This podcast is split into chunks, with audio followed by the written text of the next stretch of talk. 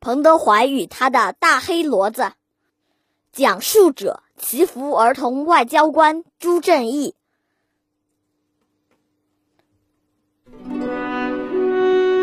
过草地是红军长征途中最为艰苦的一段历程。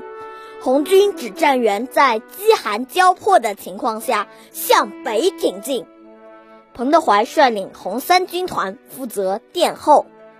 眼见战士们一个个因饥饿而昏倒在地，便把目光盯在自己的大骡子上。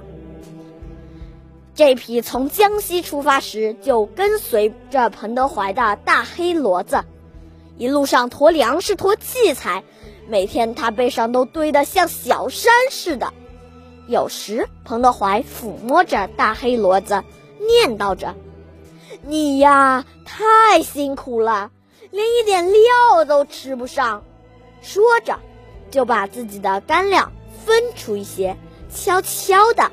塞进大黑骡子的嘴里，一直看着它吃完。现在草地上断粮了，彭德怀决定杀坐起，解决燃眉之急。他把饲养员喊了过来，总共还有几头牲口？报告兄长，还还有六头。老饲养员回答道：“好，全集中起来，杀掉。”什么？杀掉你？你不出草地了？老饲养员着急了。几个警卫员听后也急忙围拢过来，大声说：“军团长，大黑骡子可不能杀呀！”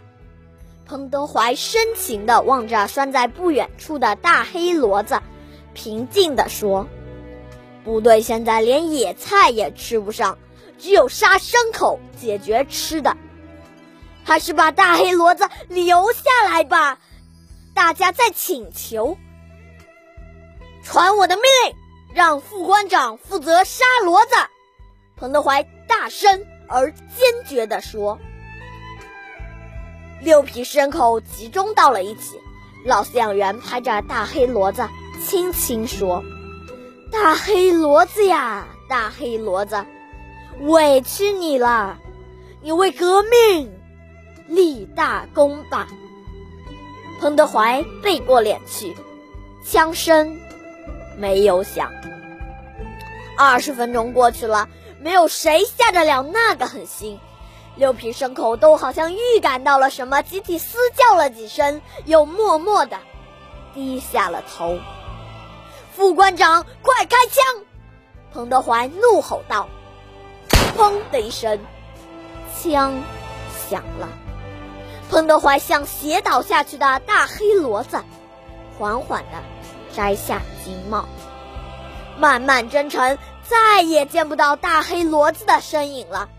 它融进了北京的滚滚铁流，融进了宣传员鼓励战士们的主板声里。身无御寒衣，肚内饥，晕倒了，爬起来跟上去，走到宿营地。